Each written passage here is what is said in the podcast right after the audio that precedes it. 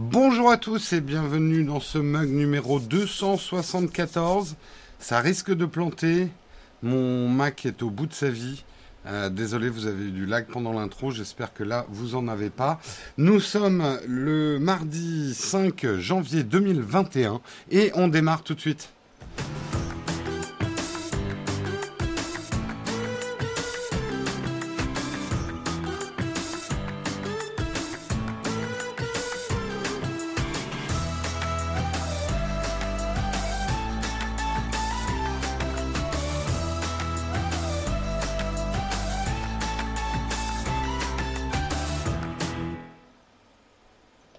Bonjour à tous, j'espère que vous allez bien. Merci à Melzebut pour son Prime, deuxième mois d'abonnement. Hein, N'oubliez pas de renouveler vos Primes parce que bah ça vous coûte pas plus cher et nous ça nous aide beaucoup. Donc merci en tout cas à tous ceux qui renouvellent bien euh, leur Prime pour la chaîne. Euh, j'ai des petits problèmes techniques effectivement ce matin. Ça n'a pas l'air de laguer, ça n'a pas l'air de planter. Euh, bon, J'espère que tout va aller bien. Allez, de quoi on va parler aujourd'hui? Euh, nous allons parler, euh, on a beaucoup beaucoup d'articles aujourd'hui, donc faut pas qu'on traîne. On va parler de Julian Assange qui échappe à l'extradition vers les USA, mais le verdict le verdict inquiète. On parlera du Galaxy Unpacked qui est prévu pour le 14 janvier prochain. On parlera euh, de syndicats chez Google. On parlera d'Apple qui testerait deux prototypes d'iPhone à écran pliable. On parlera de Windows 10 qui euh, va faire une cure de rajeunissement visuel radical. On parlera également de M1 App Checker, un outil pour vérifier si vos applications sont compatibles avec la puce d'Apple. Et on terminera avec une tartine, un truc qui a trendé hier euh, sur Twitter et qui est assez rigolo sur l'iPhone Box. Est-ce que vous gardez votre boîte ou pas? Attendez la fin de l'émission, il y aura un sondage, on va en discuter ensemble. Voilà pour le programme du jour. Euh, T'es presque bien coiffé. Hein? Non, pas vraiment. Pas vraiment. Par contre, je suis cadré un peu comme une patate. Voilà. Voilà qui est mieux. Allez, on démarre tout de suite. On lance le kawa.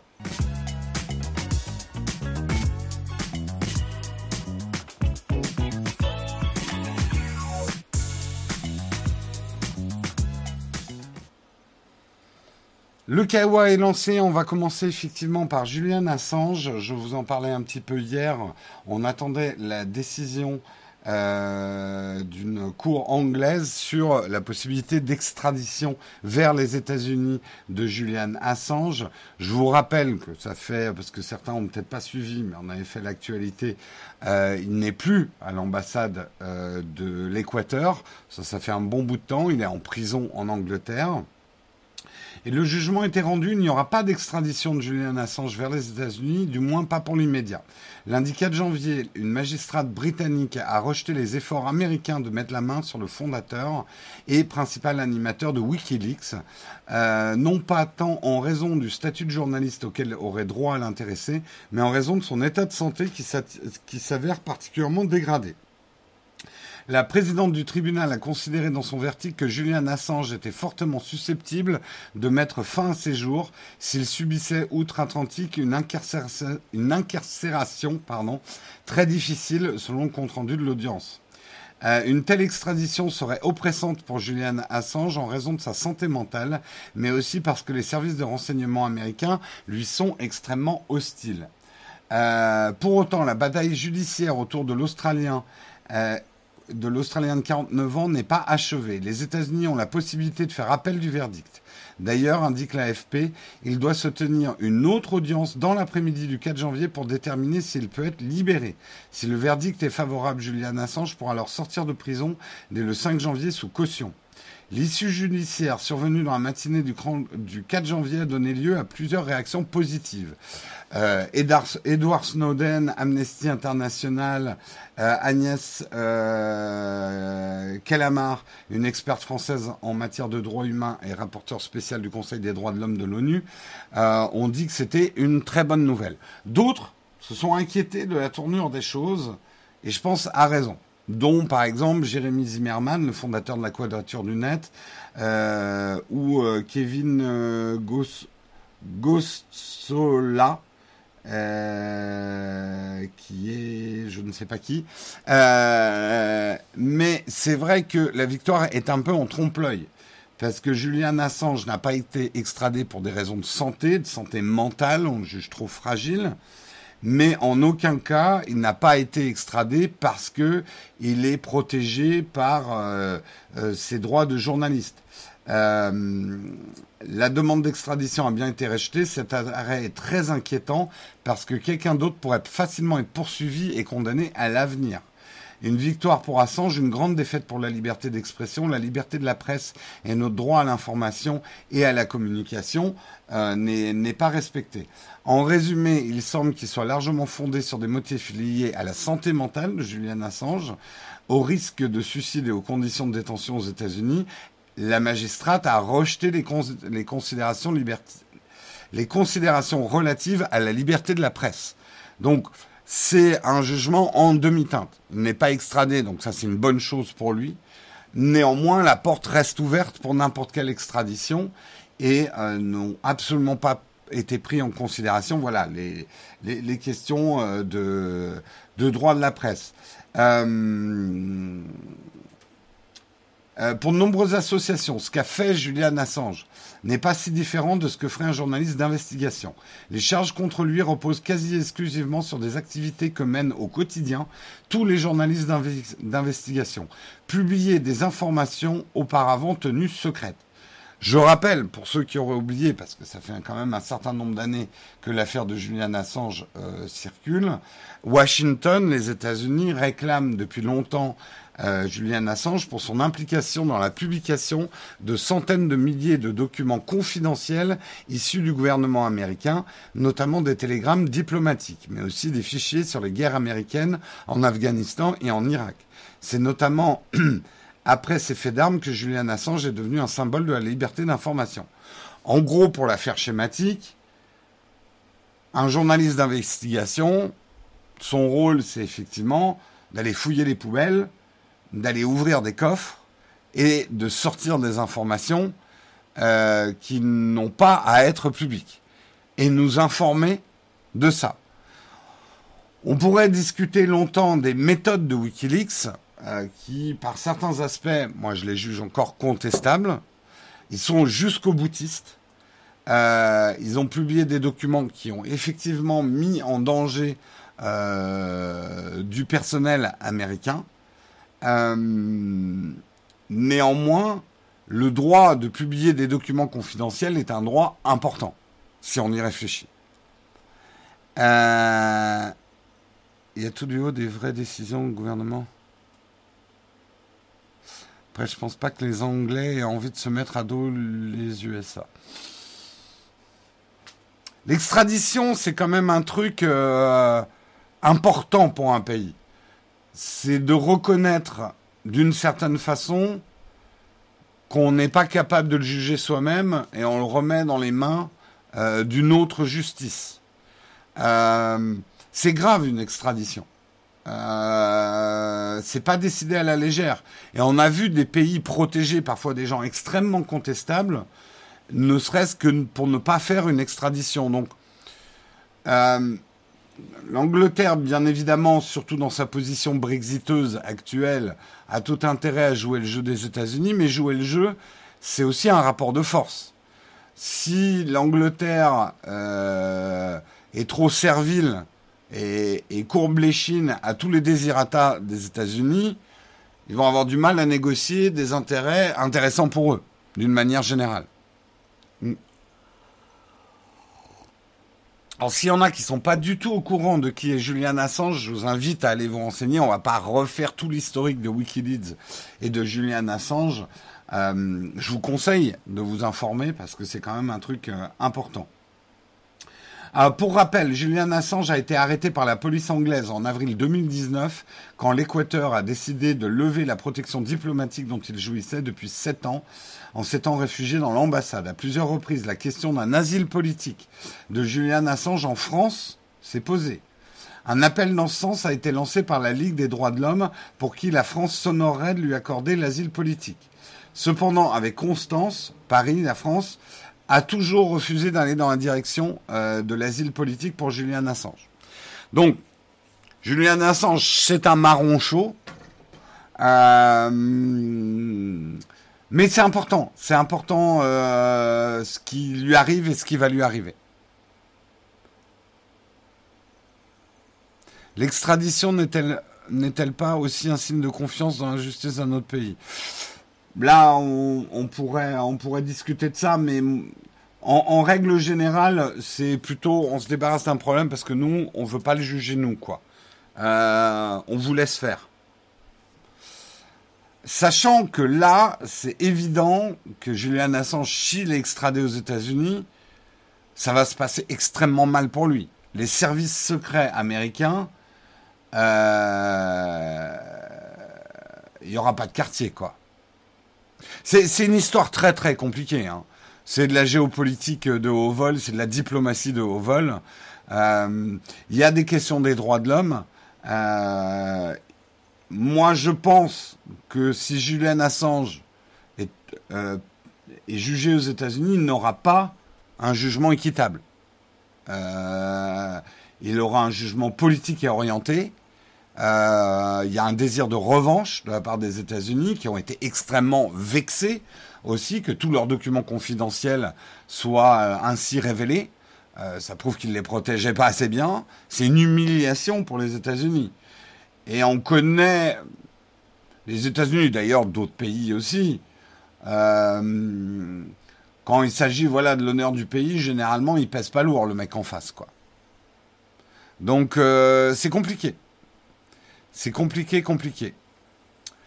Euh, merci Lord Tamo pour ton prime. Est-ce que j'ai raté du monde pour les primes? Oui, merci aussi chez Bayou euh, pour ton prime et Friou46, BGTK 177, Déclic 43. Ah ouais, vous avez primé à mort pendant que j'avais la tête euh, sur mon article. merci à vous. JPL 100. 1603. Euh, Nautils. Euh, ah non, j'ai aussi les gens qui nous suivent, pardon. J'ai mal réglé mon truc, pardon, attendez. Bah, mais je vous remercie aussi hein, de, nous, euh, de nous suivre, mais ça va me faire trop d'infos. Merci Johan aussi pour ton prime.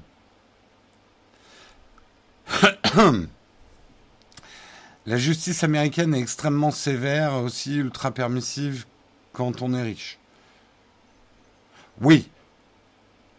D'une certaine façon, oui. Merci Franjaro aussi pour ton prime. Disons, c'est le renouvellement des primes ce matin. Voilà en tout cas pour Julian Assange, affaire à suivre. C'est vrai qu'il n'est pas en bonne santé. Hein. Ça se voit, il n'est pas en bonne santé. Il euh, faut dire que ça fait euh, plus de dix ans. Il a passé sept ans dans un tout petit appartement dans, dans l'ambassade de l'Équateur sans pouvoir mettre le, nez dehors, quoi. Euh, confinement depuis 7 ans, hein, le gars. Je sais pas dans quel état on serait dans 7 ans si on avait un confinement, genre premier confinement. Je pense que on aurait, euh, aurait du mal. On aurait du mal, quoi. Il a pris 30 ans en 5 ans, ouais. Oh, même plus que ça. Mais c'est vrai que c'est 7 ans et, et, il est sorti en gros de 7 ans euh, enfermé dans l'ambassade de l'Équateur pour aller en prison en Angleterre quoi. C'est pas c'est pas top top quoi. Euh... Exemple DSK. Ouais, si vous avez regardé le documentaire de DSK, alors attention, je vais surtout pas partir dans le documentaire de DSK, qui m'a filé à la nausée. Euh, mais ok, d'une certaine façon, DSK, on peut estimer que euh, grâce à son argent et sa puissance, il s'en est bien sorti aux États-Unis. Mais d'un autre côté, euh, les débuts de l'affaire, son incarcération à New York a été quand même particulièrement dur. Et là, encore une fois, complètement indépendamment de ce qu'il a fait. Et c'est là où, attention, ne glissons pas. Pour moi, ce qu'a fait DSK et ce qu'a fait Julian Assange, on joue pas du tout dans la même cour. On n'est pas du tout en train de parler des mêmes problèmes.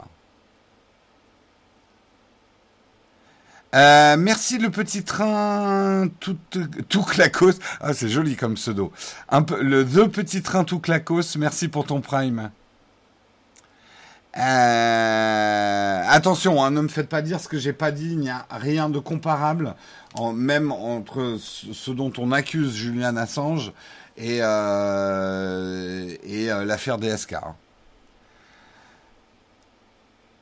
Bon, ne glissons pas sur DSK, surtout pas. Passons à l'article suivant. voilà, j'ai exprimé très vocalement mon, mon, appréhension du dossier. On va passer euh, à l'article suivant. On va parler de Samsung, du Galaxy Unpacked, qui est prévu. Ça y est, on a la date pour le 14 janvier prochain. On a, on a la date depuis hier. Samsung a toujours choisi le début d'année pour dévoiler sa génération de smartphones haut de gamme. Les euh, Samsung Galaxy S21, a priori, ça va être de ça dont il va s'agir. On a déjà parlé d'eux, on sait à peu près tout hein, sur le Galaxy S21. Euh, on verra si ça se confirme effectivement. Euh, tout ça va être dévoilé le 14 janvier à 16h. Euh, il s'agira du premier lancement majeur de smartphone de l'année pour le fabricant. bien sûr, la présentation sera virtuelle. à n'en point douter, ça va être une présentation d'une gamme S21. Il est fort probable qu'on ait le S21, le S21 Plus qui aura un écran plus grand et un S21 Ultra qui aura plus d'appareils photo, un petit peu comme les S20 l'année dernière. On aura peut-être une rumeur depuis hier, c'est qu'ils vont révéler des nouveaux Galaxy Buds Pro euh, avec une réduction de bruit améliorée. Euh, ce qui va être intéressant de suivre, on sait que les, S21 vont être probablement compatibles avec le stylet. Est-ce que ça sera toute la gamme ou pas? Est-ce qu'ils vont prévoir euh, une cover spéciale pour tenir le stylet? Parce qu'il est quasiment sûr que le stylet n'ira pas dans l'appareil. Euh, ce qui va être intéressant, ça va être d'étudier le positionnement de Samsung. Samsung veut y aller fort sur les pliables cette année. Euh, on en parlera tout à l'heure, mais ils sentent que Apple va arriver dans 2-3 ans aussi avec du pliable et ils veulent prendre des parts de marché hein, sur euh, ce nouveau type de smartphone. Il est fort probable que Samsung lance euh, du, euh, du, pliable un petit peu plus accessible cette année. Comment va s'inscrire la gamme Galaxy par rapport au pliable? Pour l'instant, il y a un gros écart de prix entre les deux, donc ça cohabite. Mais quid de si Samsung sort du pliable dans les 1000 euros euh, C'est ce qu'il va falloir suivre effectivement euh, de très très près. Il est plus que probable que la gamme Note, et ça a été plus ou moins confirmé, la gamme Note, elle, disparaisse. Euh, parce qu'il n'y aura pas la place pour avoir tout ça en haut de gamme chez chez, euh, chez Samsung. C'est vrai qu'après, ça devient un petit peu compliqué hein, d'un point de vue marketing d'avoir trois types de smartphones différents dans ton haut de gamme, sans compter que Samsung occupe aussi le milieu de gamme et l'entrée de gamme. Ça fait beaucoup. Ça fait beaucoup, ça fait beaucoup. Euh, donc c'est vrai que euh, il y aura peut-être une hésitation euh, des clients cette année à se dire est-ce que j'attends un pliable moins cher ou est-ce que je me prends un Galaxy S21 Ça sera peut-être ça euh, la, question quoi. Je pense pas que ça sera un Note Fold, mais euh, je pense que la gamme Fold va avoir un, un Fold Light ou en tout cas un Fold qui s'approchera des 1000 euros. je pense qu'il y aura ça en 2021 ouais, pour Samsung.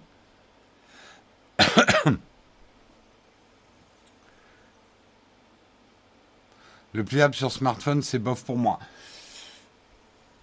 Moi, pour les avoir eu en main, je euh, je suis pas encore convaincu de la pertinence absolue. Peut-être plus sur le flip que sur le fold. J'ai pas d'application qui m'ont fait dire euh, waouh, c'est tellement mieux que d'avoir un smartphone non pliable.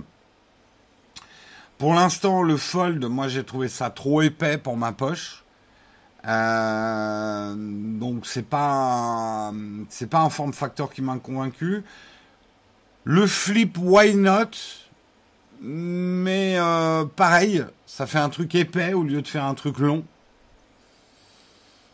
je le dis depuis pas mal d'émissions, moi je serais beaucoup plus intéressé par une tablette pliable que par un smartphone pliable. Mais ça c'est moi. Euh, ça c'est moi. S'ils abandonnent le stylet intégré, ça va m'énerver. Ben, je pense que tu vas être énervé. les études chez Samsung montrent que finalement peu de gens utilisent vraiment le stylet. Donc ils veulent le rendre optionnel.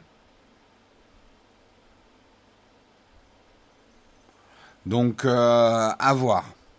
Ça intéresse vraiment les gens le pliable. Pour l'instant, le prix d'accès, d'accession au pliable n'est pas. On peut pas tirer. On peut pas dire les gens sont pas intéressés par le pliable parce que euh, Samsung a vendu peu de flip ou peu de fold. Ils sont vendus très cher pour l'instant. Donc quand ça sera un prix cohérent avec le marché, là on verra vraiment s'il y a une appétence des gens pour le pliable ou pas.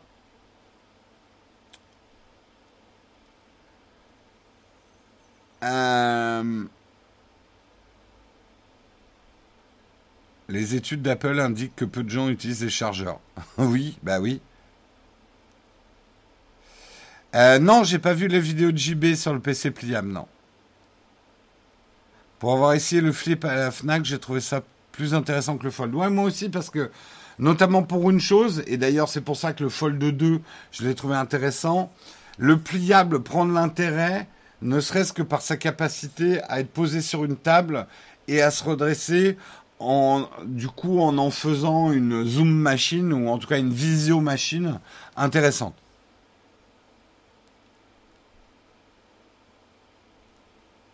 Donc euh, voilà. Écoutez, euh, rendez-vous donc euh, le 14 ou probablement le 15 pour qu'on vous fasse un, un débriefing. le 14, ça va être quoi comme, jour?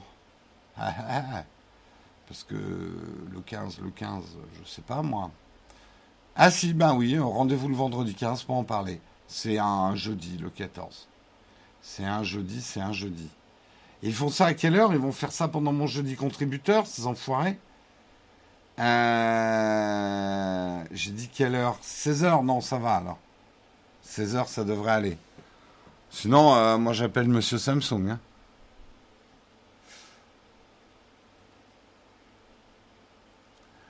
Euh,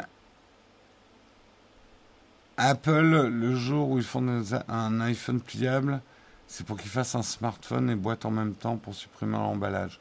Je pense, bon, on va en reparler puisque j'ai un article de toute façon sur les iPhones euh, pliables. Donc on en reparlera. Mais avant, on va parler de Google et de Google et des syndicats. C'est une petite révolution dans le monde des géants de la tech. Des salariés de Google ont annoncé la création d'un syndicat euh, après des divergences avec leurs dirigeants qui se sont cristallisés autour du licenciement en décembre d'une chercheuse noire travaillant sur les questions d'éthique liées à l'intelligence artificielle. Cette décision symbolise l'activisme des salariés de la Silicon Valley contre leur firme, dont le poids dans la vie quotidienne a considérablement augmenté avec les restrictions dues à la pandémie de coronavirus. Le syndicat, qui serait un des tout premiers au sein du fleuron de la tech, ne s'occupera pas que des questions salariales et des conditions de travail, mais aussi d'un rôle plus large euh, de jugement de la technologie en société, en fait. Euh, Google, euh, qui comprend donc quand on dit Google, c'est tous les salariés d'Alphabet hein, qui chapeautent aussi hein, les salariés de YouTube, etc. emploient plus de 130 000 personnes à travers le monde euh, et ils peuvent rejoindre ce syndicat. Pour l'instant, c'est 226 salariés qui ont fait part de leur intention de le faire selon les fondateurs, mais le chemin est encore long pour parvenir à un partenariat social ayant le droit de négocier des accords salariaux. Alors là, on ne va pas rentrer dans les systèmes américains, mais les syndicats aux États-Unis, ça n'a rien à voir avec les syndicats en France. Euh, c'est pas du tout le même système. Euh, il y a un rapport, on va dire, pour le peu conflictuel des États-Unis avec la notion de syndicat.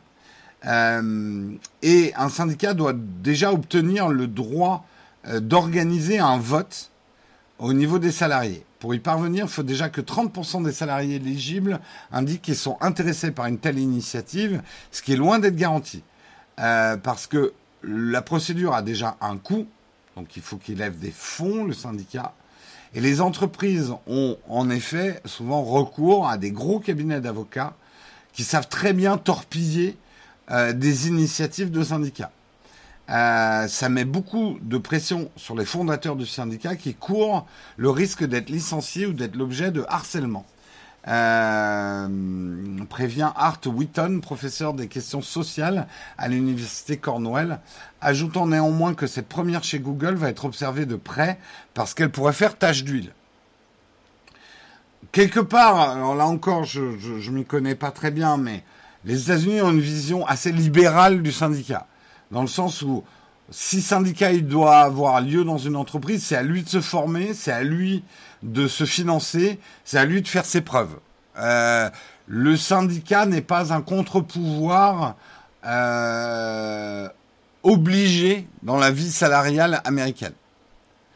Euh, il faut savoir, contrairement à ce qu'on croit, qu'il y a des syndicats extrêmement puissants aux États-Unis, notamment effectivement les syndicats des transporteurs routiers. Ils ont une histoire très conflictuelle avec les syndicats parce que il y a eu beaucoup d'histoires de mafia aussi euh, avec les syndicats aux États-Unis. Bien évidemment, avec les années de macartisme et la défiance envers le socialisme et le communisme, c'est voilà, c'est euh, compliqué. Les États-Unis et les syndicats, c'est très très compliqué. Donc que des salariés de Google qui sont en général archi bien payés euh, forment des syndicats, c'est un signe fort qu'il y a un problème qui va au-delà des conditions salariales. Il y a des problèmes éthiques actuellement dans ces boîtes. Les gens qui y travaillent ont des problèmes éthiques d'y travailler. Euh, le Don't Be Evil de Google, Google l'a oublié, mais les salariés l'ont pas oublié. Et je pense que quand tu travailles dans une entreprise, tu as envie d'être fier de pouvoir dire je travaille dans telle entreprise. Aujourd'hui, quelqu'un qui travaille chez Facebook, Google et tout ça, c'est pas qu'il doit raser les murs, mais euh, c'est plus trop à la mode, quoi. C'est euh, et, donc tu es en droit de demander à ta direction un peu des, où on va. C'est quoi cette moralité? Euh, euh, Voilà, asseyons-nous autour d'une table et discutons, quoi. C'est la suite de Peaky Blinders aux USA, les syndicats. Il y a un peu de ça. Il y a un film, crois qu'il s'appelait Ofla, ou je sais plus, mais sur les syndicats des, des conducteurs routiers, justement, aux États-Unis, leur rapport avec la mafia. Euh, c'est un vieux film. Je crois que c'est avec Nicholson, mais euh, je sais plus. Je travaille chez Yahoo. Ouais. Un peu compliqué. Oui, c'est OFA, ouais. Il y a Fist aussi, ça je connais pas par contre comme film. Euh, The Irishman, ok. Ah oui, The Irishman en parle un peu. Je l'ai pas vu euh, encore The Irishman. C'est reparti le méchant Google et le gentil Apple. J'ai parlé d'Apple, euh, IMAX? C'est toi qui es un peu remonté là? La mafia aussi était utilisée pour casser les syndicats. Tout à fait, ouais. Tout à fait, tout à fait. Bref. Euh, d'ailleurs, on pourrait peut-être voir aussi un syndicat chez Apple. Hein. C'est là où ça va être observé avec attention. Parce que s'il y a un syndicat qui prend chez Google, on risque de voir d'autres syndicats arriver dans la Silicon Valley, quoi.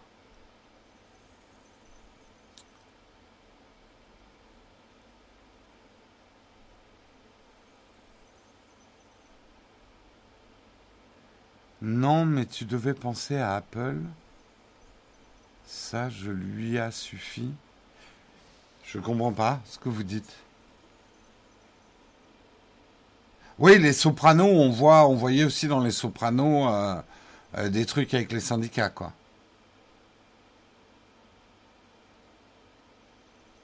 Apple en France comme Microsoft, on va faire avec la. Oui, alors attention, euh, l'organisation syndicale en France, ça n'a rien à voir. Et euh, par exemple, l'organisation syndicale en Allemagne, ça n'a rien à voir avec l'organisation française des syndicats. Hein.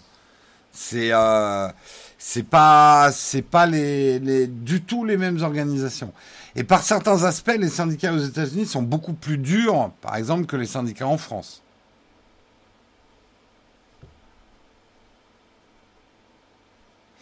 Euh, même en parlant du news Google, les gens font qu'un lien, font un lien sans rapport avec Apple. Bref, bah justement, on va en parler d'Apple, mais sur un autre sujet. Et l'article suivant, euh, Apple sera en train de tester deux prototypes d'iPhone à écran pliable avec Foxconn, c'est de la rumeur. Euh, donc depuis 2019, des constructeurs proposent effectivement euh, des smartphones pliables avec plus ou moins de succès, on va dire. Pour l'instant, c'est des smartphones quand même de niche et, et très très chers. Euh, une fuite en date euh, affirmerait qu'Apple aurait demandé à son partenaire Foxconn de fabriquer deux prototypes d'iPhone à écran pliable. Selon les sources citées, citées, par le média taïwanais United Daily News, le constructeur américain se pencherait bel et bien sur la question de plus près. Les deux prototypes présenteraient des approches assez différentes en termes de conception. Le premier type d'iPhone pliant signé Apple euh, ressemblerait plutôt au Samsung Galaxy Z Flip, donc plutôt un truc qui s'ouvrirait comme ça. Euh, et le deuxième prototype ressemblerait plus à ce que Microsoft fait avec la surface du haut, c'est-à-dire deux écrans qui sont maintenus par une charnière euh, verticale, un peu et qu'on ferme à la manière d'un livre, mais qui a une charnière au milieu du coup. Je pense, moi, euh, au vu de ces je pense que Apple travaille sur le sujet. Mais attention, c'est pas parce qu'Apple travaille sur le sujet qu'ils vont sortir quelque chose. Moi, et je me trompe peut-être, mais je pense qu'Apple ne sortira jamais un produit pliant tant qu'on voit le pli au milieu. c'est pour ça que je pense qu'ils travaillent aussi sur un truc type euh, Microsoft Surface Duo avec une charnière visible au milieu. C'est que pour Apple, euh, le pli visible, c'est pas acceptable. Je pense. Hein. Merci euh, Alpha Team pour ton Prime. Je, pense que c'est pas concevable pour Apple, mais je me trompe peut-être. Hein. Si vous pourrez me balancer des, des pots, euh, des, pommes, des euh, voilà, des oranges pourries. Enfin non, virtuellement. si demain Apple sort un truc où on voit la pliure au milieu.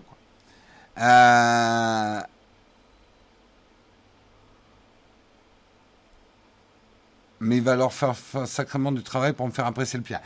Moi, ce qui me ferait apprécier le pliable, j'aurais rien contre euh, mon, mon, iPad pliable. Euh, mon 13 pouces, là, si je pouvais le plier et en faire un petit carnet euh, que je peux glisser même dans les plus petits sacs, ça, ça me plaît. J'ai l'iPhone Max, il est grand. Oui, s'il se pliait au milieu, ça m'arrangerait en été. Je vais pas vous mentir. Euh, si ce grand dadais pouvait se plier au milieu en été, euh, ça pourrait me plaire. Ça pourrait me plaire. Au-delà de ça, un pli visible ou une charnière, c'est quoi finalement la différence? Elle est énorme, hyponomie, la différence. Parce qu'un pli, même s'il est visible, tu as une surface d'écran complète et utilisable. Tu peux regarder un film sur toute la surface de l'écran. Si tu as une charnière au milieu, quand tu l'ouvres, tu ne peux pas regarder un film il y a, une charnière physique au milieu, euh, il y a une séparation.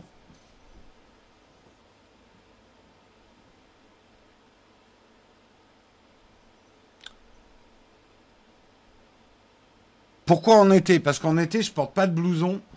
Euh, donc, euh, et porter ce grand machin dans la poche arrière qui va dépasser de moitié, c'est un pouce au crime.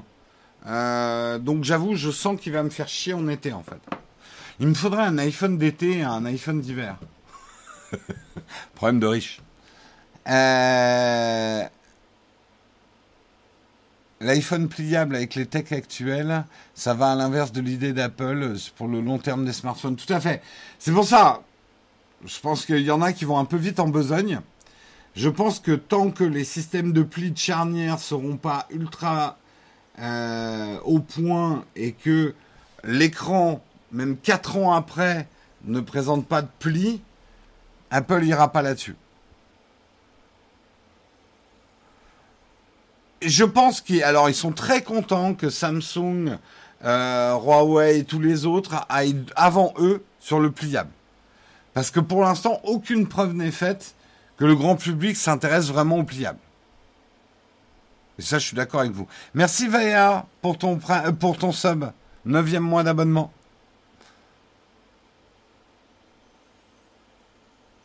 Donc, euh, pour le coup, et Apple en a rien à foutre que on se moque d'eux et de leur retard. Mais alors, ils en ont mais rien à foutre. Apple, ils y vont quand ils veulent y aller. Et ils n'embrassent pas une technologie parce qu'elle existe. Ils embrassent une technologie parce qu'ils estiment qu'elle est mature et qu'elle va plaire au public. Et tant que vous n'avez pas compris ça, vous ne comprendrez pas Apple. Apple ne court pas après la technologie. L'obsession d'Apple, c'est l'expérience utilisateur. L'obsession de Samsung, c'est d'être le premier à adopter certaines technologies. C'est deux stratégies complètement différentes.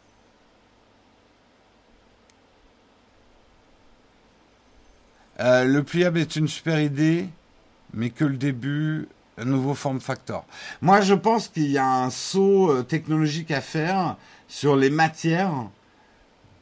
Parce que j'avoue, même si le pli pour avoir essayé le fold et tout. Si le pli ne se voit pas trop quand tu l'utilises, il est là, tu le sens sous ton doigt. On ne sait pas quelle tronche il va avoir ce pli dans 2-3 ans. Donc, euh,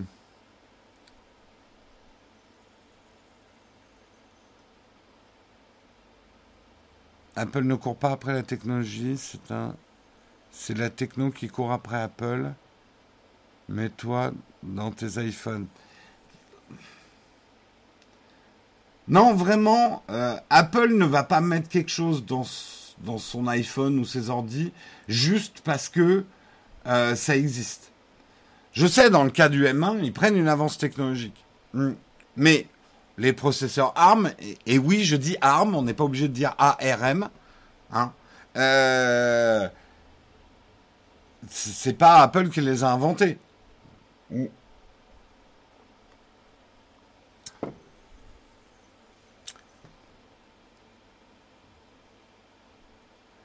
Euh, pour avoir vu le Fold, on, voit vraiment trop la pliure et l'écran fait plastique. Un peu moins quand même sur le Fold 2. Hein. Moi, je suis pas convaincu hein, par le Fold. Je me vois pas, en tout cas, au quotidien, utiliser un produit comme ça pourquoi? Oui, je comprends hein, le confort de pouvoir regarder ma série dans le bus, dans le métro, ou dans un transport en commun. Mais j'ai un iPad, moi, à la limite, pour ça, si je veux. Ça serait un usage trop, trop marginal de mon smartphone. Et la contrepartie, ça veut dire que je suis constamment en train d'ouvrir, de fermer un smartphone. Quand il est plié, je trouve pas que le form factor soit satisfaisant pour une expérience smartphone je me, euh, comme je l'ai dit dans mes vidéos, j'admire la prouesse technologique de Samsung. C'est admirable. Je suis pas convaincu au quotidien pour moi. Sans parler même du prix. Hein.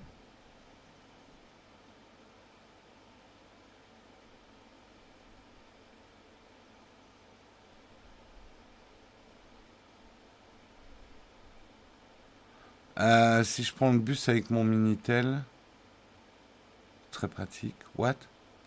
Je vois plutôt deux écrans qui se rejoignent pour Apple. Ouais, mais aujourd'hui, on ne sait pas faire un écran euh, dur qui s'arrêterait pile poil. On est obligé de mettre une charnière en une matière, donc de faire une séparation entre les deux écrans. On ne sait pas faire deux écrans, euh, un écran qui s'arrête euh, et qui viendrait se rejoindre exactement avec un autre écran. On n'a pas la technologie. Hein. Sans parler de la fragilité d'un processus comme ça.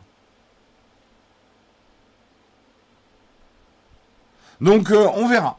On verra. Pour l'instant, c'est des rumeurs. J'ai pas de doute qu'Apple y travaille, mais c'est pas parce que pas parce que Apple y travaille qu'ils sortiront forcément un, un produit. Il y a plein de trucs que Apple a étudiés et qui se sont faits chez les autres. Apple n'a pas suivi. Hein.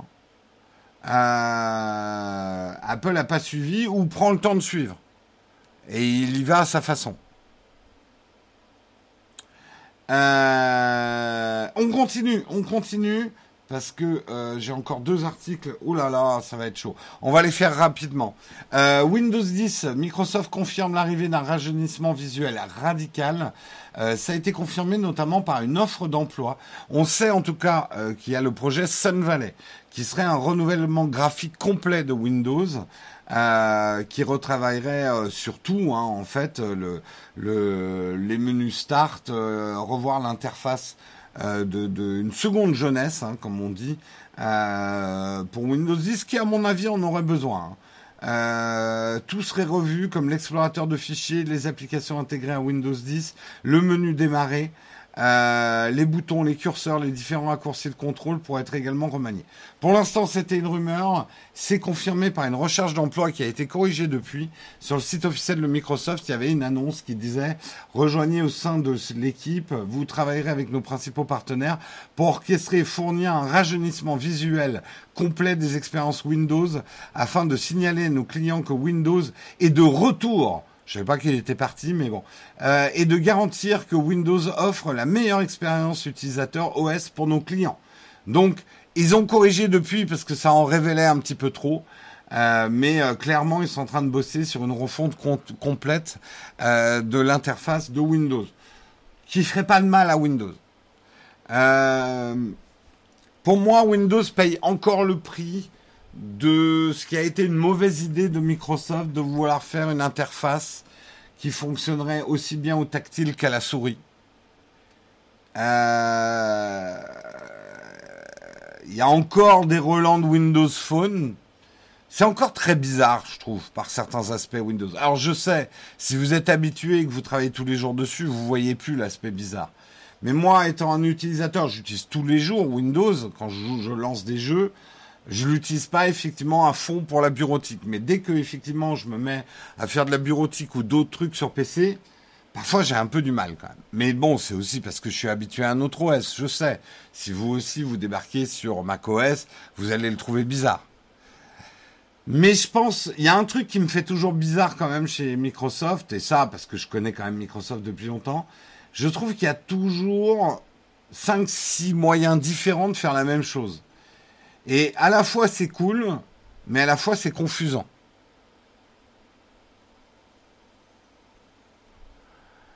Euh... Disons que je trouve qu'il y aurait des moyens de simplifier largement l'interface de Windows. Oui. Et notamment le menu démarrer, que personnellement je trouve assez complexe en fait.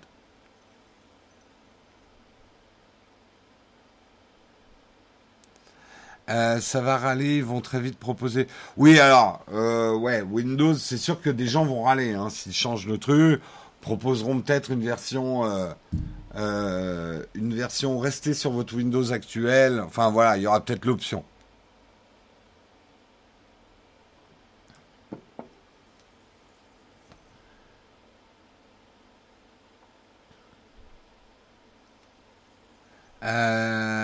Plus, sur Windows, on arrive à trouver des anciennes couches, des anciens OS. Oui, bah il y a de l'héritage, hein, effectivement, hein, sur Windows. Moi, je me souviens, c'était un truc qui me choquait hein, en tant que graphiste. Il n'y a pas si longtemps encore, quand on installait Windows, bah, on avait toujours un ou deux écrans de DOS, quoi. Euh, c'était bizarre. Euh, on sentait l'héritage. C'est pas grand chose parce que ça disparaît très vite. Et on, l'a, et on les a encore. Je suis en train de me, dire, on a encore des écrans euh, euh, très euh, très dos. Alors je sais que ça dérange pas du tout certaines personnes qui, au contraire, d'avoir un truc type terminal machin, c'est ça veut dire on est au cœur de l'ordinateur. Je pense à l'utilisateur lambda, quoi. ça fait toujours un peu peur quand tu as des lignes de commande. Je sais, il y en a peu, mais il y en a encore. Le DOS n'a pas complètement disparu, c'est clair. Mais rien que... Euh... Alors ça s'est amélioré quand même les BIOS, mais... Euh...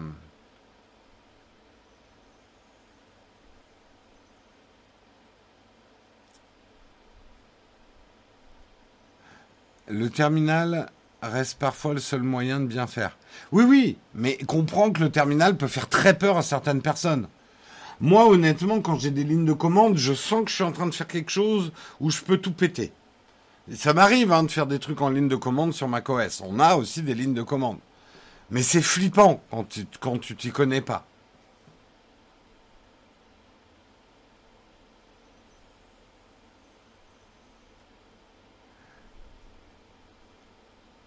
Oui, oui, je sais que le BIOS, c'est pas Windows. Mais je parle, voilà, d'un ordinateur PC par rapport à un Mac. Un Mac, tu vois pas de ligne de commande à l'installation. Hein.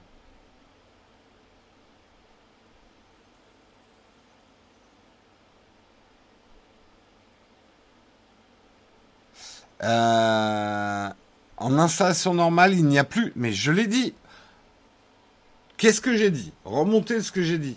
J'ai dit, il n'y a pas si longtemps, on avait encore du DOS à l'installation de Windows. Il n'y a pas si longtemps. Mais je sais, j'ai installé un Windows la semaine dernière, vous l'avez vu en live quand j'ai installé mon PC. J'ai bien vu qu'il n'y avait pas de ligne de commande. Il n'y avait pas de DOS. On est d'accord. Ah, vous, vous êtes au taquet pour me coincer. Euh... Je me souviens jamais comment j'avais accédé à la page configuration des entrées audio tellement il y a de sous-menus. C'est vrai que parfois on s'y perd un peu. Personnellement, je trouve, mais. Euh. Allez, on est en train de passer trop de temps sur cet article. Je voulais pas en parler. Euh, donc je vais aller très très vite. Et pourtant c'est intéressant. Euh, il y a une application qui peut intéresser certains d'entre vous qui veulent migrer au, M1, prendre un ordinateur Apple M1, mais qui se disent est-ce que je vais avoir la comptabilité, compatibilité avec mes logiciels actuels. Il faut savoir qu'il y a une application euh, qui s'appelle iMobi M1 App Checker. Euh, si Samuel peut mettre le lien vers l'article, comme ça vous aurez le lien vers l'application, qui va vous permettre de euh, vérifier si vos applications sont compatibles avec les Mac ARM et notamment avec Rosetta 2. Parce qu'on sait, même si Rosetta 2 euh, est en mesure d'exécuter un grand nombre d'applications en translatant à la volée euh, pour que ça fonctionne avec la puce M1. Il y a quelques logiciels pour qui ça marche pas trop. Euh, merci Samuel vous a mis le lien de l'article. Donc avec cette application qui s'appelle iMobile M1 App Checker, vous pourrez voir, pour l'instant il y a une base de données de 9742 applications. Euh, sur ces 9742 applications, seules 1154 sont nativement optimisées pour la puce M1 et 8280 peuvent être exécutées via Rosetta 2. Euh, et pour l'instant, il y en a 380 qui sont estampillés comme n'étant pas encore disponibles ou pas compatibles avec le processeur M1, dont, et ça, ça va en intéresser certaines, certains, euh, dans les trucs qui sont pas compatibles pour l'instant avec le M1, il y a uTorrent, BitTorrent, Microsoft Link, GoPro Studio, qui ne tourneront pas même avec Rosetta 2. Donc il faut le savoir. Euh, il faut le savoir, ça devrait pas tarder, mais pour l'instant, euh, il faut le savoir. Donc avec le lien, vous pourrez aller voir iMobile M1 App Checker pour vérifier. Et s'il faut savoir aussi que cette application va vous permettre de voir si vos applications iOS peuvent être installées sur votre Mac. Vous savez que c'est un des apports euh, des, euh, Mac euh, M1, c'est de pouvoir faire tourner nativement des applications qui sont normalement sur l'iPhone ou l'iPad. sachant que ça, c'est celui qui propose l'application iOS qui permet cette fonctionnalité ou pas. Il peut la bloquer pour des raisons commerciales, pour des raisons qu'il veut aussi sortir une version plus optimisée de son application pour l'interface ordinateur macOS. On peut contourner en installant et en récupérant soi-même euh, le fichier euh, .ipa d'une application pour installer manuellement une application iPhone sur son. Mais c'est pas sûr qu'Apple garde cette fonctionnalité dans l'avenir. On verra. Euh... macOS meilleur que Windows, mais pas assez développé au niveau des entreprises. Ouais, c'est vrai. Euh, c'est vrai que les Mac sont moins rentrés dans les entreprises. Il y a des versions ARM de Windows. Oui, oui, oui. Euh, bah oui, oui. Euh, la Surface, c'est un processeur ARM. Après, ça n'a pas l'air hyper, hyper optimisé comme ce qu'a réussi à faire Apple avec Rosetta 2. La grande réussite, beaucoup le disent, hein, la grande réussite d'Apple, au-delà du processeur ARM, c'est Rosetta 2, qui marche étonnamment bien.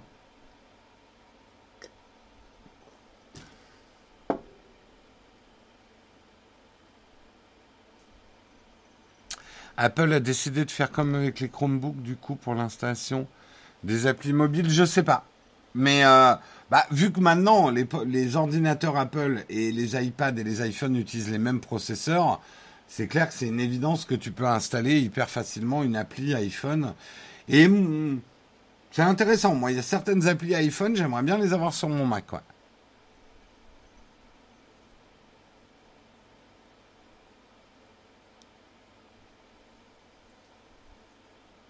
Euh, Windows Phone, ils auraient pu faire un système la Rosetta 2 pour faire tourner des applis Android. Ouais, mais ils l'ont pas fait.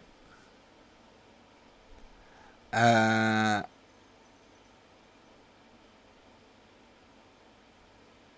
j'avoue que le M1 me fait de l'œil, mais c'est exactement le problème lié aux entreprises. Trop peu de compatibilité entre mes Soft Pro et macOS. Tout à fait. Hein. Et euh, pour l'instant, bon, il va falloir voir les, émulations, les émulations, les émulations oui, possible de Windows euh, sur les Mac ARM, mais en quittant le monde Intel, du coup, effectivement, les Mac ne sont plus des PC Intel. Donc vous ne pouvez pas installer nativement avec Bootcamp euh, un Windows dessus, c'est clair.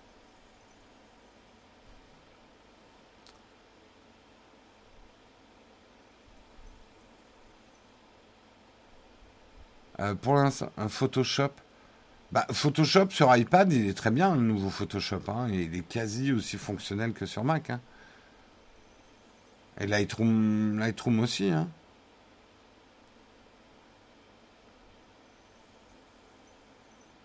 Oui, oui, non, euh, désolé, j'ai ma langue à fourcher sur les, émulsions. Allez, euh, c'est la fin des articles. Waouh Il faut qu'on passe euh, à, à la tartine. Et en bas, on va y passer tout de suite.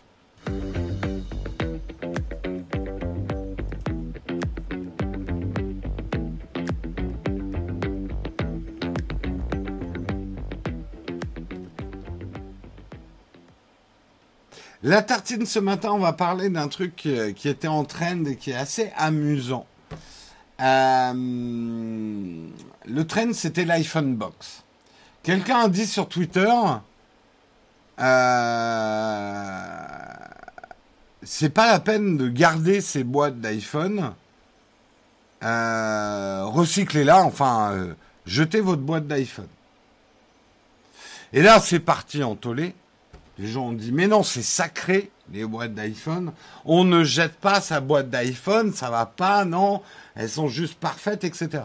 D'autres ont dit, oui, enfin, t'es gentil, mais les boîtes d'iPhone de cette année, elles sont réduites de moitié. Faudrait que je... Attendez, bougez pas, je vais aller vous chercher des boîtes d'iPhone parce que ça va être plus, plus parlant.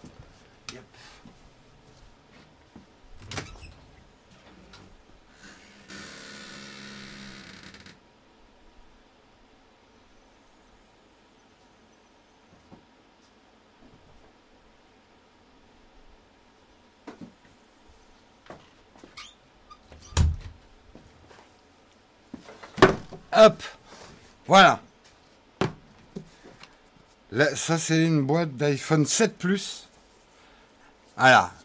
Faut-il conserver ces boîtes, sachant que cette année, effectivement, les boîtes Apple sont quand même beaucoup plus minimalistes. On est d'accord. Alors, on va faire un sondage, le même sondage euh, qui a été, euh, qui a trendé sur Twitter. Laissez-moi juste le temps euh, de euh, d'organiser ce sondage. Euh, hop, parce qu'il va être un peu long à saisir. Alors, que faites ah, que faites-vous de votre boîte? On va, on va étendre ça de smartphone. Hein. Ça va pas être que l'iPhone. De smartphone. Euh.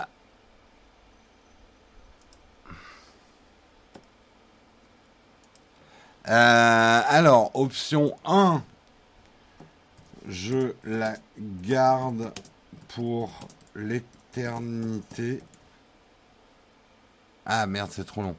Je la garde à vie. Euh, je la garde, la garde jusqu'à revente. Ah putain. Ah, j'ai pas assez de place. Je la garde euh, pour revente. Pour revente. Là, je la place. Euh, troisième option. J'en fais autre chose parce que vous verrez que des gens en ont fait d'autres choses. J'en fais autre chose. Euh, je jette entre parenthèses recycle.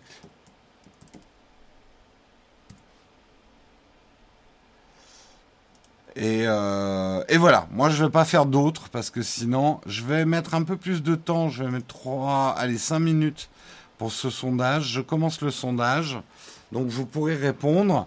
Euh, donc vous pouvez répondre dans le sondage. Là ça y est, le sondage. Euh, comment la recycler? Ben, Simplement en la mettant dans la poubelle papier, quoi.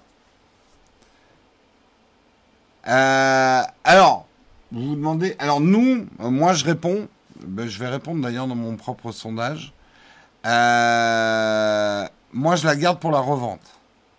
C'est-à-dire je garde les boîtes euh, pour pouvoir les revendre après. Vous me direz, je dis ça alors que je viens de sortir une boîte d'iPhone 7. iPhone 7 qu'on a... Ah si, c'est celui de mon père. Ouais, j'ai la boîte de mon père parce que je lui avais installé et je lui avais envoyé, mais pas dans la boîte de l'iPhone. Je lui avais apporté, mais je lui avais pas apporté la boîte. La boîte. Et comme cette année mon père est passé à l'iPhone 12, cette boîte va servir à quelque chose. Euh, merci Ben Gézard pour ton Prime. Euh, non, je revends les, les iPhones. Moi, je garde pas du tout. Euh, je sais que par exemple, de iCollection, comme son nom l'indique, il collectionne tout ce qu'il teste. Il a une immense collection de smartphones, d'ordi, de trucs et tout. Euh, moi, je revends. De toute façon, personnellement, enfin, la trésorerie de Nowtech euh, ne nous permettrait pas de collectionner, euh, par exemple, les iPhones.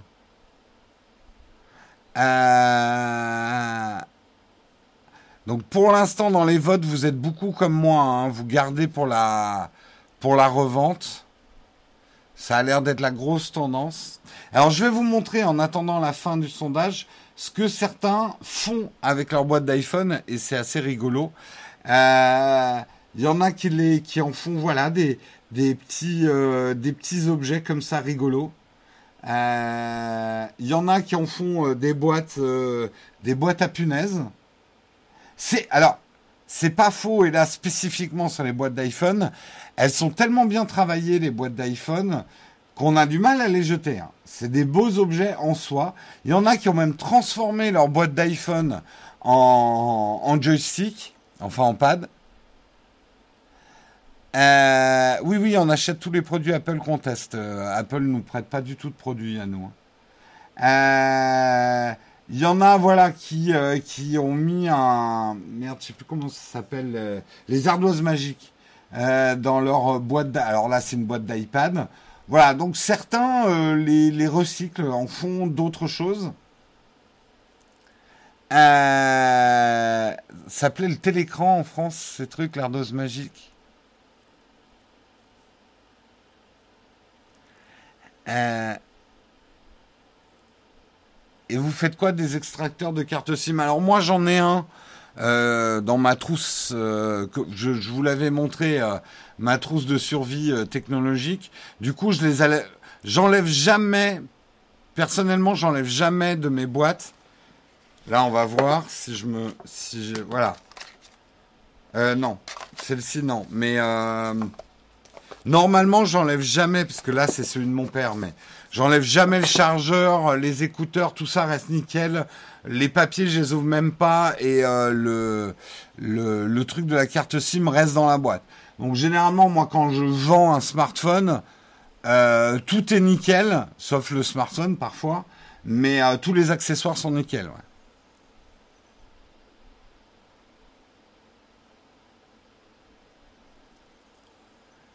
Euh, J'en ai un dans mon portefeuille, sinon je les laisse dans les boîtes, ouais, tout à fait. C'est pour ça, on peut même aller plus loin. Moi, euh, je aujourd'hui, je serais tout à fait capable d'acheter des smartphones euh, vaguement enveloppés dans du carton. J'en ai rien à foutre en fait des boîtes. Ça prend de la place pour moi. J'aime bien l'expérience d'unboxing mais je suis un... Voilà, l'expérience d'unboxing n'est pas grand-chose par rapport à l'écologie que permettrait de, remplacer ça par une enveloppe à bulles. Why not? Je pense que ça va être un des progrès dans la consommation et dans l'alimentaire et tout. Moi, je suis, je suis mûr maintenant pour acheter euh, mon alimentation euh, dans des emballages beaucoup plus simples, beaucoup plus rustiques ou même sans emballage voilà, d'amener mes sachets, d'y mettre, euh, d'y mettre mes trucs. Bon, après, il y a les problèmes de conservation, mais euh, globalement, euh, surtout maintenant que le commerce physique est pas mort, mais le côté oh là là, j'ouvre une boîte, machin et tout.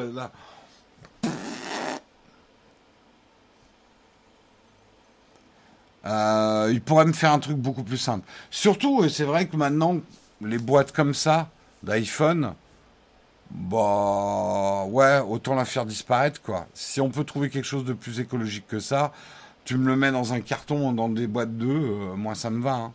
En carton bouilli, euh, avec juste iPhone tamponné dessus, ça me va.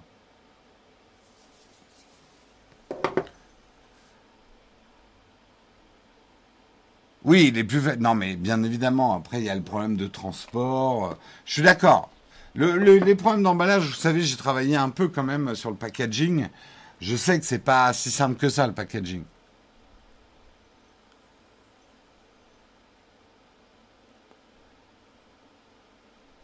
T'as vu sans le chargeur la place qu'ils ont gagnée? Ah ouais. Et là, ils en mettent deux fois plus. C'est vraiment, enfin, c'est littéralement deux fois plus euh, d'iPhone dans le camion. hein. On peut vraiment, enfin presque, on pourrait presque en mettre deux, quoi. C'est quand même, euh, vous imaginez euh, le- les, les gains de transport en termes économiques, hein, je parle même pas écologique, hein, mais euh, les gains sont assez énormes. Alors, le sondage.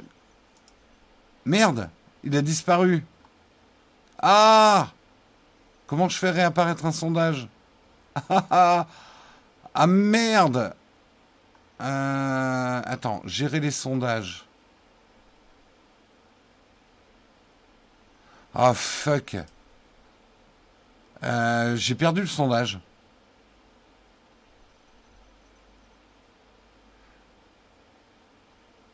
Bon, en gros, je pense que ce qui a gagné, c'est que vous le conservez surtout. Euh, la revente, voilà, vous euh, a gagné à 62%. Vous gardez vos emballages pour revendre. Je pense que c'est ce qu'on fait quasiment tous. 24% pour je garde à vie. Ah ouais, il y en a qui gardent vraiment en collector leur emballage. hein. Et Apple ne sortait pas un iPhone tous les ans. Après, on n'est pas obligé, euh, Nicolas, euh, Nicolas euh, sont rares les gens qui changent de smartphone tous les ans. Apple sort des... Et encore, Apple, c'est pas le pire, hein, euh, en termes de renouvellement de smartphone. Je pense. Je pense que si tu regardes la gamme Apple, mais même Samsung et tout, enfin vraiment, t'es pas obligé de changer de smartphone tous les ans. Euh, que Apple te donne envie en en sortant tous les ans, mais c'est à toi de résister à tes envies. Euh, vous êtes absolument pas obligé de changer de smartphone tous les ans, loin de là. Et même, je vous encourage de plus en plus à faire le contraire, à garder vos smartphones les plus longtemps possible. Salut Spirou, toi qui es nouveau, bienvenue chez nous. Euh, les élections sont truquées, les votes ont disparu, on revote. Je pense que c'est une bonne chose d'enlever les chargeurs. Ah là, le débat court toujours. Hein. Mais euh, intéressant. Encore. Moi, je garde, mais je pourrais m'en passer. Disons que après, c'est vrai que c'est pratique pour les renvoyer, les revendre, mais bon, moi, pour avoir beaucoup de boîtes de smartphones ici à l'atelier, euh, ça prend de la place, hein, ces saloperies. Hein. Ça prend de la place. D'accord, t'es passé d'un iPhone SE première édition au 12. Bah, très bien. Non, mais après, on ne peut pas reprocher à une marque de proposer des nouveaux produits chaque an. Euh, c'est que euh, c'est le marché qui est comme ça, parce qu'il y a de la demande qui est comme ça, quoi. Ah bah si, ce qui coûte énormément cher, c'est les stocks d'iPhone. de gérer les stocks d'iPhone, de pouvoir les envoyer dans les entrepôts, dans les magasins, avec les transports, Apple fait une sérieuse économie avec ces boîtes-là. Et tout le monde va faire pareil. On s'en est, on a fait chier Apple avec cette boîte, mais ils sont tous en train de le faire. Parce que l'économie, au-delà de l'écologie, l'économie, elle est énorme. Elle est énorme.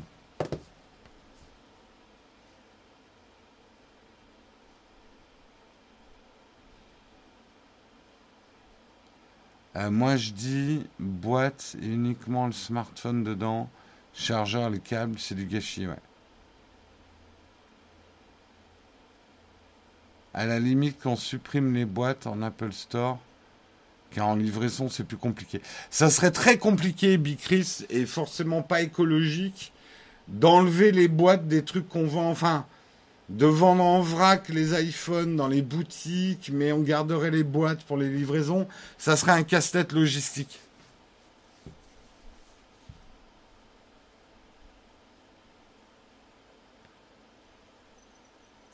Toi, tu as encore la boîte du premier iPhone avec le téléphone.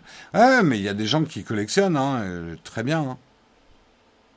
Fais gaffe quand même, euh, parce que le, il y a un moment, il faudrait que tu enlèves la batterie de ton premier iPhone pour éviter que la batterie se mette à gonfler et dégouline et l'abîme. Euh, les objets électroniques, si vous voulez vraiment les conserver très très longtemps, moi on m'avait dit il vaut mieux enlever les batteries quand même. Hein.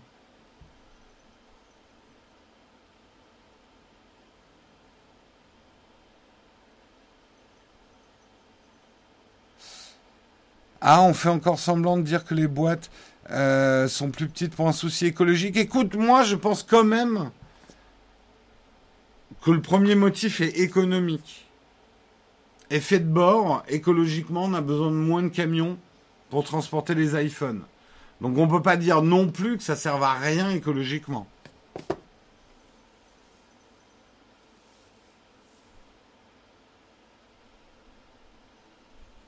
Oui, bien sûr. Mais il ne faut pas être naïf. Bien sûr que c'est des décisions économiques. Et même les décisions écologiques d'Apple sont des décisions économiques, parce que c'est des décisions de relations publiques, d'image. Mais tant mieux. Tant que ça a une vraie conséquence sur l'écologie, tant mieux. Et même la meilleure écologie, c'est celle qui sera économique. La meilleure écologie, c'est pas celle qui va coûter la plus cher, plus cher aux entreprises que la non-écologie. La meilleure écologie, c'est quand l'écologie coûtera moins cher aux entreprises que de polluer. C'est comme ça que ça marchera le mieux. Donc, euh, tant mieux. Le petit bruit de fond, c'est normal, c'est qu'il fait très froid dans l'atelier et j'ai mis euh, mon chauffage soufflant, euh, sinon je gèle sur place. Donc désolé si vous avez un petit bruit de fond.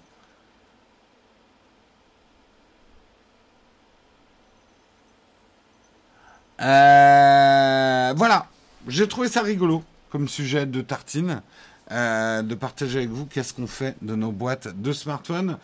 On va rester une dizaine de minutes pour faire le camp de fac. Camp de fac, si vous avez des questions, j'ai peut-être des réponses.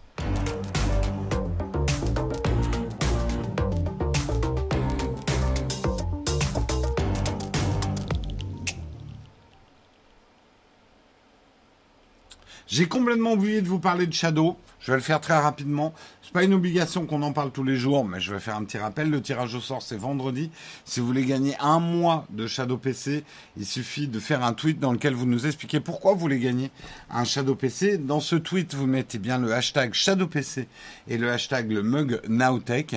Euh, sinon, je ne peux pas vous trouver pour le tirage au sort du vendredi. Aussi très important, il faut que vous suiviez le Twitter de Nowtech. Donc bonne chance à tous et rendez-vous vendredi pour le tirage au sort. Allez, on passe au Euh, Qu'avez-vous comme question aujourd'hui? Hier, pour ceux qui n'ont pas suivi, on a fait un peu un grand fac avec euh, Emmanuel Pampuri et Guillaume sur l'iPhone 12, l'iPhone 12 Pro, le mini, le max. C'était hier soir sur Twitch. Merci d'avoir participé. Euh, et si vous voulez aller regarder, c'est en replay sur Twitch. Quelle différence entre l'iPad 8 et l'iPad Air, hormis le prix?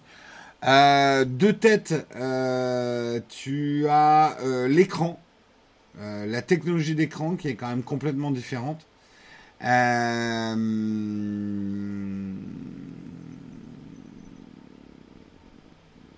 Ouais, c'est surtout l'écran, je crois. Es-tu content du Lumix S5 Oui, oui, je pense que c'est un très bon appareil. Bon, après, vous attendez pas des miracles avec l'autofocus, hein, mais ça, vous êtes chez Panasonic, euh, euh, vous êtes au courant. Il a pas, voilà, il a les mêmes problèmes globalement récurrents chez Panasonic d'autofocus, mais sinon, c'est un très bon appareil. L'écran est laminé, le processeur, oui, est un peu plus puissant. Euh, tu penses que le Samsung a toutes les chances de battre Apple? Mais j'ai fait une vidéo en plus comparative entre l'iPad 8 et l'iPad Air, non? Va voir ma vidéo, tu auras toutes les réponses. Euh, alors, tu penses que Samsung a toutes les chances de battre Apple dans les ventes 2021 De toute façon, ils les battent toujours. Apple n'est que le quatrième vendeur de smartphones dans le monde. Apple est écrasé par Android, hein, euh, d'une manière générale, et par Samsung, euh, Xiaomi en particulier. Euh, donc oui, Samsung a toujours battu Apple et battra toujours Apple. Pas en marge, par contre. C'est Apple qui fait les plus grosses marges, qui est le plus bénéficiaire, en vendant moins de produits. Euh, le G80, oui, est toujours très bien pour la vidéo. Euh, des nouvelles pour un éventuel OnePlus 9 Non, j'ai pas de nouvelles particulières. Avez-vous déjà essayé de lire une vidéo .mp4 avec un adaptateur USB sur un iPad Pro comme ça lag? Euh... Tu veux dire sur un disque dur que j'aurais branché avec euh, en USB-C sur mon iPad? Bah, sur les iPad Pro, j'ai pas trouvé que ça laguait tant que ça.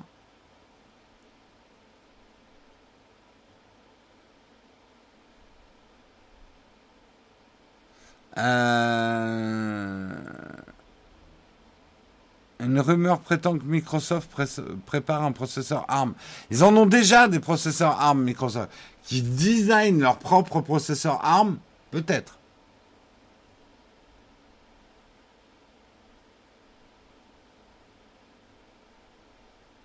Apple TV sur TVLG, ça marche bien.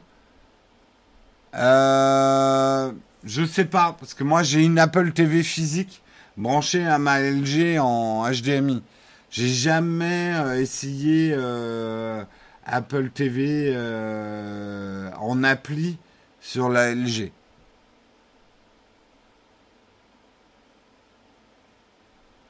Mais dans la vidéo d'il y a deux ans, le joystick fonctionnait pas apparemment. Euh... Attends. Euh, Est-ce que PU de PU 94 de Lexip est compatible avec Shadow PC est, elle est pointue. Hein. Euh, je sais pas. Je sais pas, j'ai pas testé. J'ai vu que le S21 n'aurait pas de port micro SD. Je trouve ça scandaleux.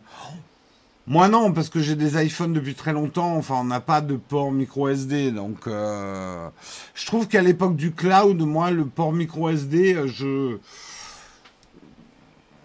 c'est pas hyper important pour moi, mais. Euh,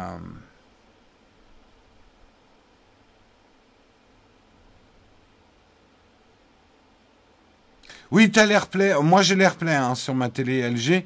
Mais pareil, quand je me mets en mode AirPlay, je préfère passer par l'Apple TV, ça marche mieux. Comment fait-on pour avoir des jetons Twitch et s'abonner à ta chaîne? Euh, Tu veux dire pour faire un Prime avec ton abonnement euh, Amazon? Parce que sinon, il suffit de cliquer sur abonner hein, pour être abonné. Les jetons, euh, ça n'a rien à voir avec les abonnements. Les jetons pour faire des messages en avant.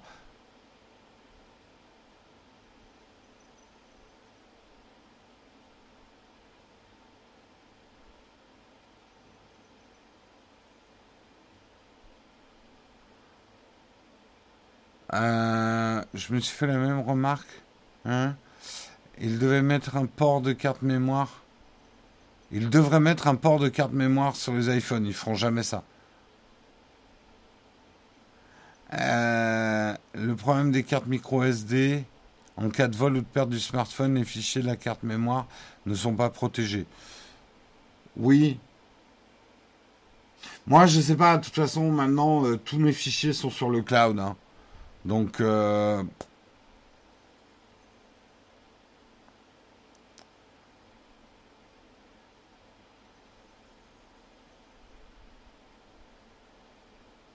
Est-ce que Naotech devient rentable en deux...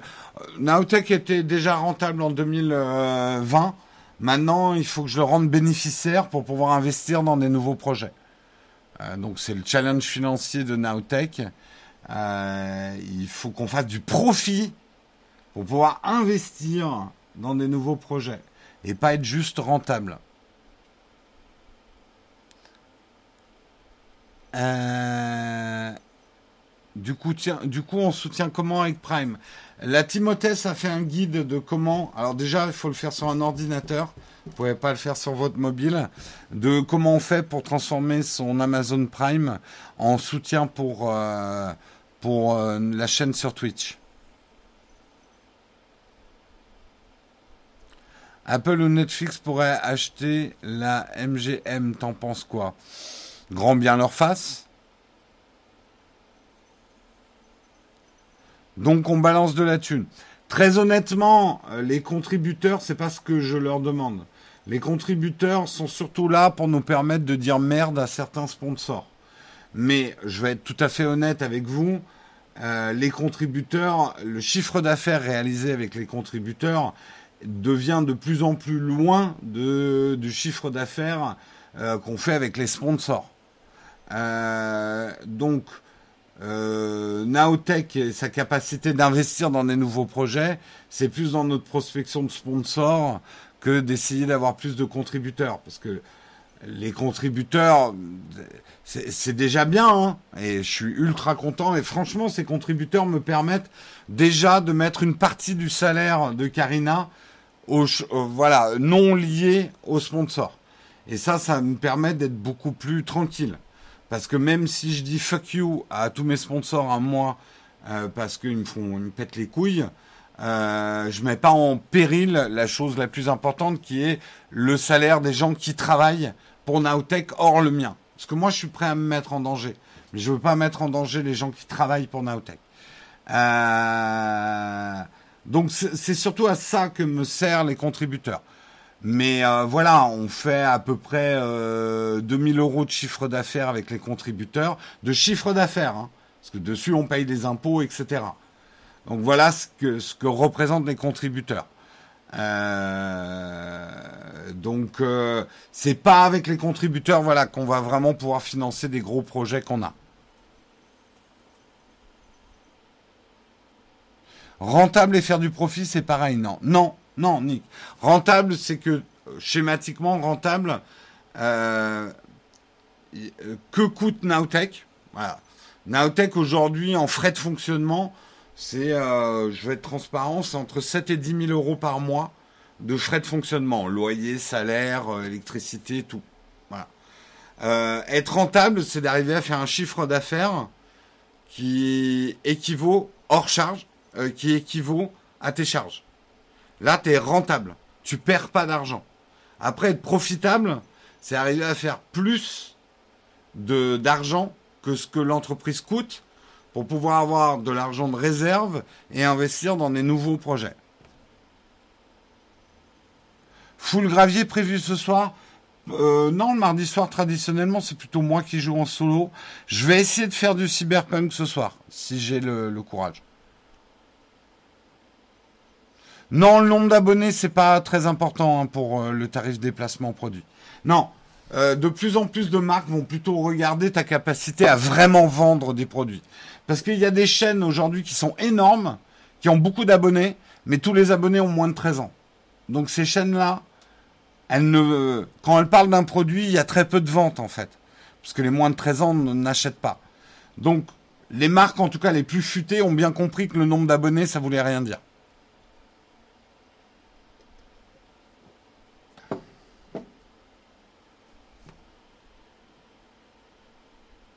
As-tu entendu parler des Galaxy Buds Pro? Euh, Oui, ça sera peut-être annoncé euh, le 14.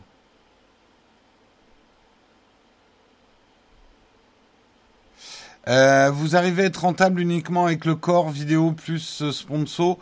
Alors, nos, nos, sources de financement sont les sponsors, les liens d'affiliation, les contributeurs, la pub YouTube, un petit peu effectivement de production en marque blanche même si c'est pas pour l'instant un, business qu'on a le temps de développer, on n'a pas les ressources humaines pour vraiment développer. La prod en marque blanche, c'est quand on produit des vidéos qu'on signe pas Nowtech euh, pour des annonceurs directement ou même d'autres chaînes YouTube.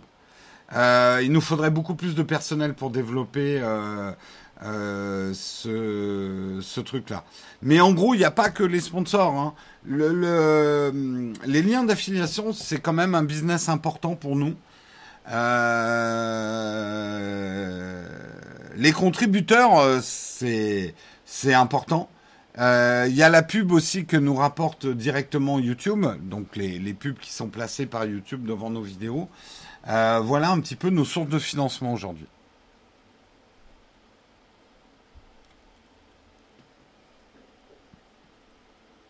Disons que voilà, si on voulait faire de l'argent avec de la presta, faudrait qu'on embauche.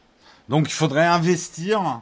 Parce qu'aujourd'hui, on a vraiment un problème de ressources humaines pour produire euh, ne serait-ce que ce qu'il faut pour la chaîne, c'est-à-dire un live tous les jours, euh, plus une à deux vidéos par semaine.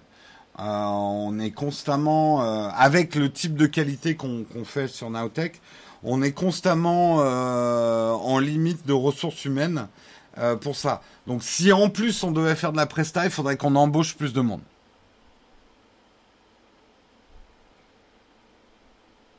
N'achetez pas trop sur Amazon, mais un peu quand même. Je, vous ai jamais dit de pas acheter sur Amazon. Hein. Je vous dis par contre d'acheter ce dont vous avez besoin, ne surconsommez pas. Mais euh,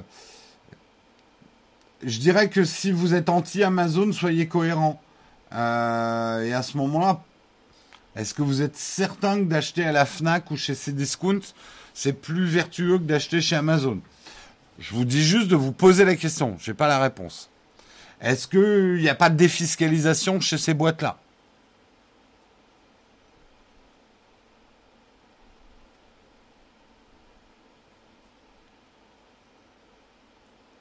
Euh, lien pour la chaîne, Patreon, voilà, pour nous soutenir. Merci beaucoup Samuel. Et il vous donne le lien du Discord. Allez, on va s'arrêter là. Euh, demain, c'est Marion qui vous fait le mug. Jeudi, c'est Guillaume. Moi, je vous retrouve vendredi matin euh, pour le mug. Peut-être ce soir sur Cyberpunk. Oui, a priori, une autre vidéo devrait sortir cette semaine. Il y a une vidéo de Guillaume sur un ordinateur MSI, si ça vous intéresse, qui est sortie hier. Il devrait peut-être y avoir une deuxième vidéo cette semaine. On va voir. Euh, on... Je vous fais des gros bisous. Soyez bons, soyez forts. Je vais lancer le générique de fin. Pendant que je lance le générique de fin, je vais regarder s'il y a un raid intéressant. Si vous aimez euh, raider euh, après notre émission, restez en ligne. Je vous fais des gros bisous et moi je vous retrouve vendredi matin. Ciao ciao